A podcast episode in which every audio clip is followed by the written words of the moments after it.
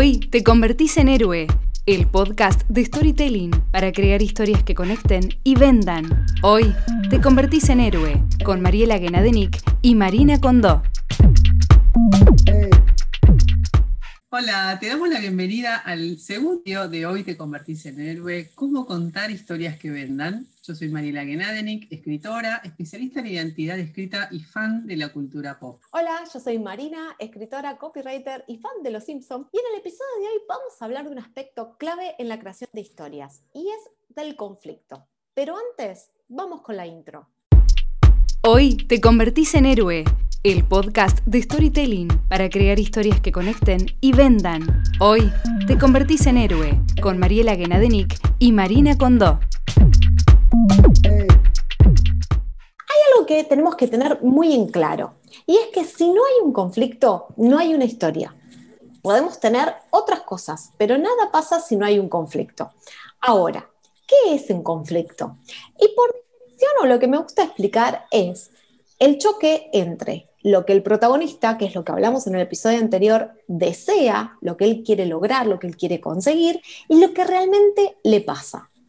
el choque entre lo que él quiere y la realidad que le dice, no, por acá no va. Y para hacer un ejemplo, cuando estaba pensando en esto, no sé, Mari, si vos te acordás o no, pero hay una publicidad muy vieja y me pareció muy fantástico porque puesto, puesto el, el conflicto. ¿Qué era esto? El mm. niño tiene sed y no hay naranjas. Eso para mí es la definición de conflicto. Tenemos un protagonista que es el niño, que tenía un deseo, sed. ¿Y qué le gustaba al niño? El jugo de naranja, claramente. ¿Y cuál era el problema? El conflicto es, no tiene naranjas. Obviamente, la publicidad, que era bastante vieja, se resolvía rápidamente con el producto. Con el jugo tan, exactamente. Pero en, este, en esa frasecita es donde está la magia del conflicto, en un protagonista que tiene un deseo y una realidad que le dice, che, no, no se puede. Exacto, digamos, eh, eh, es tal cual eso, digamos, después ahí vamos a, ir viendo otras cuestiones que tienen que ver con claves, a tener en cuenta, aspectos para desarrollar un buen conflicto, pero en principio, además de definir lo que, que es lo que les acaba de comentar Marina, que es exactamente eso, una fuerza y otra fuerza que se opone, y esa fuerza tiene que ver con el deseo, con algo que uno quiere, si no hay un deseo, algo que el protagonista de la historia quiera, entonces no va a haber historia. Hay que diferenciar, esto sí es importante antes de avanzar, es diferenciar por un lado de lo que son los hechos, eh, digamos, ¿no? Es información que tal vez uno cuenta una sucesión de hechos más o menos coloridos, divertidos o lo que fuere, no sé, te cuento de mis vacaciones, suponete, eh, pero son una sucesión de hechos sin fuerza emocional, porque la fuerza emocional la da el deseo, aquello que yo quiero y aquella fuerza que se opone para lo que yo quiero lograr. Entonces, cuando es una sucesión de eventos y de información, no es una historia, porque no hay ninguna X para despejar. El segundo punto a tener en cuenta es diferenciar el conflicto, algo que está afuera, de algo que capaz de un conflicto emocional de la vida, digamos, ¿no? Em, a veces uno cuando piensa en la idea de conflicto piensa que tiene que ver con yo y mi, y mi conflicto interno vital o una angustia. Si bien digamos, puede suceder eso. Digo, el Crimen y Castigo, por ejemplo, la, novela, eh, digamos, la trama se mueve a partir de un conflicto interno, digamos, que, eh, ¿no? que la persona está atormentada por haber hecho, cometido un asesinato sin motivo. Entonces, es todo un devenir de la conciencia, pero al mismo tiempo hay un problema afuera de sí mismo que tiene que ver con que hubo un asesinato y lo van a descubrir y él quiere evitar que lo descubran. Entonces, hay una dimensión, puede haber una dimensión de conflicto interno y de hecho es interesante, sobre todo para las novelas, ¿no? la narrativa, que haya esa dimensión. Pero el conflicto siempre tiene que ver con algo que está por fuera del protagonista, ¿no? Tengo sed, no hay naranjas. O sea, no es un conflicto emocional, es algo que sucede y que se opone a mi deseo, que es tomar jugo de naranja ahora. Y además es lo que eh, implica que, la historia se mueva. que tengas un antojo, perdón que era lo que te iba a decir, que eso es lo que hace que la historia se mueva, porque si uno se queda solo en el conflicto interno, vos puedes tener un montón de debates y de, pensamientos que no te llevan a ninguna acción. Y para que la historia avance, que haya, genere algo, te necesitamos que el afuera le ponga obstáculos al protagonista o lo, o lo mueva de algún lado para que diga, bueno, tengo que hacer algo. Yo tengo sed, no hay naranjas, ¿qué voy a hacer? Entonces tengo que moverme de algún lado, tengo que un antojo bestial de helado, son las 3 de la mañana, es invierno y está lloviendo. ¿Cómo lo resuelvo? ¿Me voy a dormir y me la aguanto? ¿Como una gelatina asquerosa a la ladera? ¿O me pongo el, piloto y salgo? Porque tengo tanta, tantas ganas de comer pistacho, no puedo soportarlo más que me tengo que ir.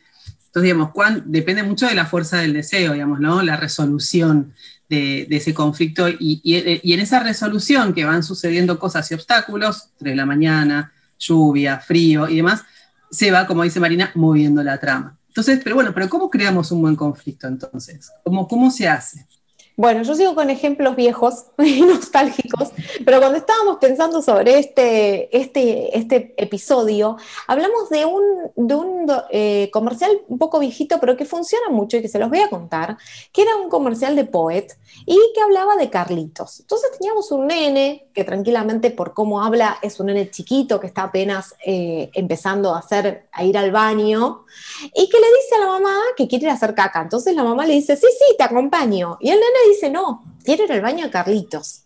Y la mamá le dice, pero si estamos acá, no, pero yo quiero ir a lo de Carlitos. Y todo el, comercial es ese, esa puja de tensión entre la mamá diciéndole, el baño está acá, y el nene diciendo, yo me voy a lo de Carlitos. Y estás con esa curiosidad de entender qué es lo que pasa. Hasta que te enterás que en el baño de Carlitos hay poet y hay un olor rico y lindo y entonces el nene va feliz. Como vemos acá, el conflicto no tiene que ser grande ni épico, solamente tiene que ser importante para el personaje. En este caso, el protagonista de la historia es un nenito. Y para él, bueno, para, para todos, pero desde ese punto de vista, para él era muy importante ir a un baño que le gustara. Ese era, ese era su, su, deseo, era lo que él quería. Y entonces ese era el problema. El baño de su casa no le gustaba. O sea, ese es el problema. Yo tengo que ir al baño, el baño de mi casa no la paso bien. Hay olor, es feo, no quiero. Me voy a lo de Carlitos. Lo resolví así el nene. Entonces, básicamente es eso. La idea es que no tiene que ser increíble, pero que tiene que ser lo suficientemente interesante para que la historia se cuente, ya sea desde cómo está contado, desde los obstáculos que aparezcan, pero que sea atractivo entre lo que el niño quiere y lo que realmente, o sea, el protagonista quiere y lo que realmente va a hacer para conseguirlo. ¿No? ¿Qué te parece eh, el ejemplo? ¿Te acordás de este, de este comercial? Sí, Sí, y me acuerdo también que había otra más de la saga, que el nene después tenía un hermanito. Y, eh, y, el hermanito, él lo quería como, bueno, tiene todo el conflicto, ¿no? Tiene un hermanito que lo quiere, la vez lo quiere matar, entonces eh, está en una escena que él está con, en la cuna, le habla al hermanito le dice, mirá, yo te voy a querer, yo te voy a proteger y demás, pero cuando tengas que ir al baño, te pido por favor que te vayas a lo de Carlitos.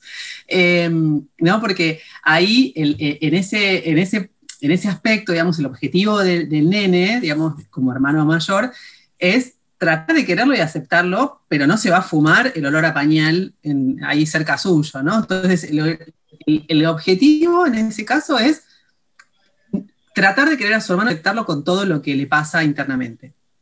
El obstáculo es el olor a pañal, que le impide quererlo. Em, y el, o sea, el, conflicto, digamos, las tres características que tenemos que tener en cuenta es, como ya fuimos nombrando, ¿no? Que haya un objetivo, un deseo. En este caso, o ir al baño a un lugar lindo o que su hermano, tratar de querer a su hermano. Tiene que haber un obstáculo, el baño queda lejísimos y en el otro caso el obstáculo para quererlo y aceptarlo es el olor apañantante. Em, digamos, y tiene que haber un conflicto, un objetivo, un obstáculo y un conflicto. El bebé no se puede ir a Carlitos porque no tiene movilidad propia. Y el nenito no puede ir cada vez al baño porque tiene un baño en su casa. Entonces, ¿cuál es la resolución? Bueno, con, no sé si la Gleido Poet, que es que la madre, ¿no? Es la, que termina eh, resolviendo el problema, vinculando a los hermanos, digamos, con, ese producto. Eh, digamos, pero en síntesis, un, conflicto tiene que tener esas tres características, ¿no? Que, que haya un objetivo y un deseo, eh, que haya un conflicto claro, una imposibilidad, que haya obstáculos. Eso, eh, eso en principio, digamos, ¿no? Tenemos que tenerlo súper claro, pero también hay otras claves, otras recomendaciones que podemos tener en cuenta, ¿no? Para construir un buen conflicto. Sí, yo creo que... Si me ocurren, tiene que ver con que está bueno que vaya escalando, ¿no? Depende, esto es un comercial poquito, pero, pero está bueno que vaya escalando. ¿Y, qué más podríamos sugerir? Sí, yo lo que pensaba en función a muchas de las historias y en este ejemplo nos sirve un montón, que cuanto el conflicto esté más relacionado con algo primario, primitivo de la gente. Entonces, vos, si vamos a ver el ejemplo más básico, el nene quiere estar cómodo a la hora de resolver una necesidad básica que es ir al baño. Entonces, se relaciona con algo que le podemos entender. No es un conflicto chiquitito que es, que es no sé, de qué color pinto el el papel, sino que el conflicto está relacionado con alguna necesidad interna nuestra que hace que incluso el que vea la historia se sienta representado por eso, entienda lo que le pasa y quiere que se resuelva. Entonces eso le da fuerza. Cuanto más cercano a un, al que el deseo que quiera la persona sea vital, primario, importante, más nos vamos a, vamos a sentir atraídos a que esa persona, ese protagonista, lo pueda resolver. Eso es universal. Claro. Es un problema universal, ¿no?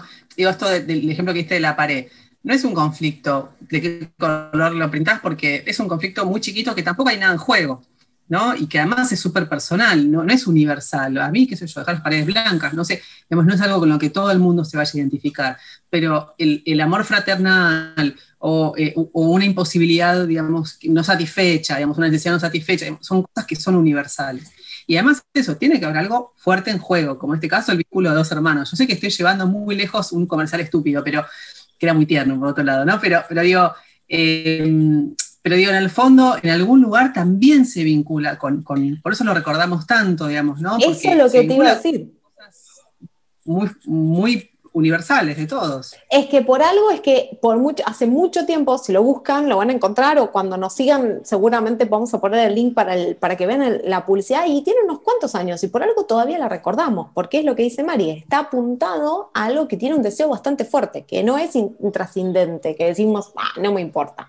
Y lo siguiente que me parece importante, que también lo nombraste, es que el problema tenga atención, que no sea un problema o un conflicto que se resuelva muy fácil. Si uno dice, el niño tiene sed, ah, agarra el jugo ahí, ya está.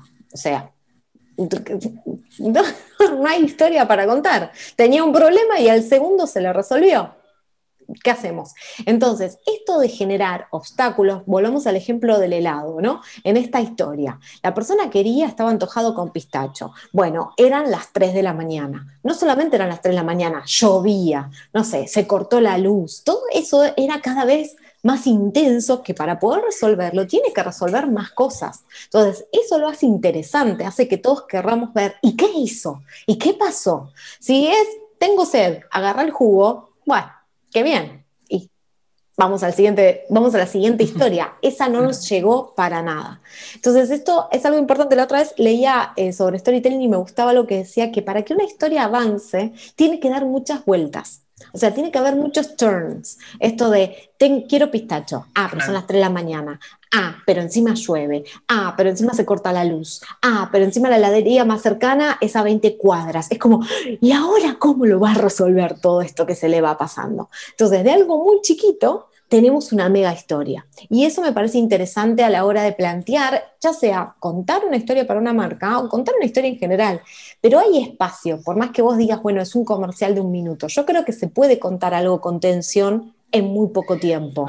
sí, ni hablar. Acá igual una, una recomendación es en algún punto la tensión tampoco tiene que ser excesiva, porque si lo tenés al lector, digamos, pensemos en una, novela o un cuento, o mismo también un corto, si vos lo tenés en tensión constantemente, en el estado de, alerta a, tu espectador, a tu audiencia, también se va a fatigar mucho.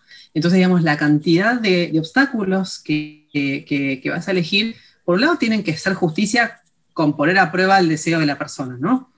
Eh, digo, ¿no? Con, que realmente se vea cuánto, cuánto se pone en juego lo que, lo que esa persona quiere. Al mismo tiempo eso, moderar un poco en algún punto para que no sea un exceso porque termina siendo eh, em, o, te está yendo hacia un delirio o puede fatigar mucho a tu, audiencia. Entonces, en algún punto también, eh, nada, considerar ese factor también, que no se trata solo de poner, poner, poner, poner, ¿no? Recursos, porque puedes generar el efecto contrario, que no es la, de, la atención a, chao, me fui. Em, así que eso es otra, otra, eh, otra recomendación que les traemos. Em, no sé qué más te parece, si creo que hoy decimos como bastante al, grano, no sé qué. bastante al grano. Yo creo que lo importante con respecto a, los conflictos principales es, primero, tener en, mirar tu historia y fijarte que haya un conflicto, que para mí ese es el error número uno que a veces encontramos cuando incluso queremos buscar ejemplos para storytelling de, de marcas, que hay muchas veces que están amagando a contar una historia pero no tiene conflicto. Entonces, no pasa. Entonces, punto uno como clave principal es, ¿tiene conflicto tu historia? Primero. Y segundo, tener en cuenta todas estas recomendaciones. Yo creo que jugando con eso uno puede ver si la historia se acaba muy, muy rápido o no. Volvamos al ejemplo, vos me puedes decir, bueno, mira, El niño tiene sed y no hay naranjas, se resolvía muy rápido, pero estaba creado muy linda la atención por cómo estaba puesto, contado el, documental, el documental, el ad, porque estaba puesto en un lugar, el nene, el, mayordomo, todo el cómo estaba contada la historia tenía mucho, o sea, en muy poco tiempo te contaba mucho decía un montón y se resolvía. Entonces, no le tengas miedo a ponerles ingredientes y ten en cuenta eso, ¿no? De, si hay y si es, si es spicy, si está bueno el conflicto, si, si da ganas al lector de ver cómo se resolvió la historia. Eh, no sé vos, María, ¿qué, ¿qué, pensás al respecto? Claro, tal cual, digamos. Sí, trayendo un poco un ejemplo que, o, algo que vos dijiste al principio, que es que el conflicto no tiene que ser épico, ¿no? Pensando en este en el pistacho a las 3 de la mañana, ¿no? ¿Qué pasa si salgo con una lluvia y corte de luz, yo sola a las 3 de la mañana a buscar pistacho? Esa, correr esas 20 cuadras. Seguramente me puedo caer, me puedo pisar un cable, helado, puedo tener que escapar de una situación que me ponga incómoda. Digo, pueden pasar un montón de cosas y, y, esa pavadita de quería un helado y no había, se desata otra, otra historia, pero que tal vez em, bueno, podríamos seguir hablando, ¿no? Porque eh, la razón por la cual yo quiero el helado, va, tal vez en un punto para llevarme tan lejos, probablemente no sea solo por un antojo, probablemente sea porque quiera excavación, digamos, ¿no? Este, que, necesite salir de mi casa, y tengo un insomnio fatal porque otra cosa me pasa, ¿no? Como que tiene que haber alguna idea debajo, no solamente, como les dije antes, obstáculos y obstáculos, ¿no? Porque no se trata solo de pensar en qué más le puede pasar eso sí, ¿qué más le puede pasar? Pero en algún lugar siempre hay que pensar en, el personaje, ¿no? En, qué quiere, en qué necesita y por qué también está yendo a buscar un helado a las 3 de la mañana. Em, entonces, digamos, para, cerrar un poquito todo lo que estuvimos charlando hoy de, conflicto, que fue bien intenso, ¿no? O sea, como bien, ¿no? Como una pastillita de, puntual de mucho en, un corto tiempo. Exacto, un conflicto que explota en un segundo. ¿No? Como una sublingual le dimos. Sublingual de conflicto. Eh, bueno, podemos decir que el, conflicto, digamos, es una, eh, una, fricción de dos fuerzas, ¿no? El deseo del personaje y algo que se le opone eh, a ese deseo, ¿no? Que, es el, elemento básico que construye todo lo demás. Em, hay que tener siempre en cuenta el objetivo, el deseo protagonista, tal vez también, si están escribiendo algo más largo que una historia cortita, pensar en en, las dimensiones un poco más profundas del protagonista, ¿no? ¿Qué es, lo que, es lo que quiere a través de resolver eso que dice que quiere, ¿no? Como lo, el helado. Em, por otro lado, también pensar qué es lo que está en juego si no lo logra, ¿no? Digamos, tiene que haber algo en juego, algo que le pese al protagonista, porque si no lo logra, eh, digamos, algo no va a estar bueno. Tiene que haber pues, más de una cosa en juego. En el caso de las naranjas, si, em, si el mayordomo no conseguía las naranjas, capaz lo echaban. Eso es lo que estaba en juego. Había mucho en juego por conseguir las naranjas al instante, ¿no? Por el capricho del nene. Porque era el capricho, es verdad. Es buen punto ese, porque eh, el, chico era.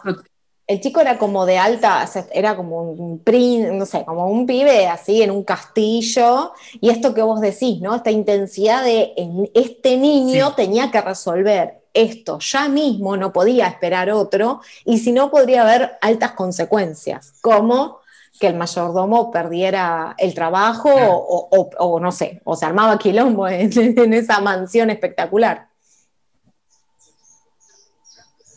Claro, claro, tal cual. Así que, em, bueno, eso, que, haya, que haya cosas en juego y al construir tensión tengan en cuenta de no a la audiencia con exceso, exceso de obstáculos, que los obstáculos también le den en algún momento algún respiro eh, al, lector, digo, o a la audiencia pensando en cosas a veces un poquito largas que un comercial de 15 segundos. Así que Así bueno, vamos cerrando, ¿no? ¿Con qué, qué, te parece? Si vamos ya, podemos invitarlas a, a que nos cuenten si les ocurre algún conflicto para crear una historia de marca. Exactamente, nos encantaría que nos cuenten, ya saben que nos pueden escribir a storytellingmarcas.gmail.com y nos encantaría que nos cuentes desde si ya viste, descubriste, qué ideas se te ocurren para tu marca, incluso si no se te ocurre, porque podemos charlar y ver, hay mucha gente que a veces piensa, no se me ocurre qué contar, bueno, acá puede andar, y te invito a que te sumes a nuestro grupo de Facebook, Storytelling para Marcas, y Aprender a contar historias es simple, pero lo difícil es saber desarmar los mecanismos que tenemos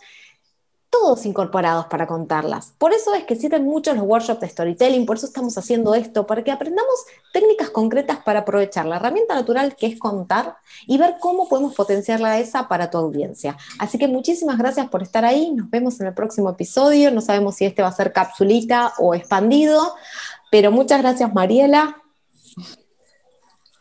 Gracias, gracias a, todos los que están del otro lado. Eh, nos vemos la próxima, si les parece. Nos vemos, hasta luego.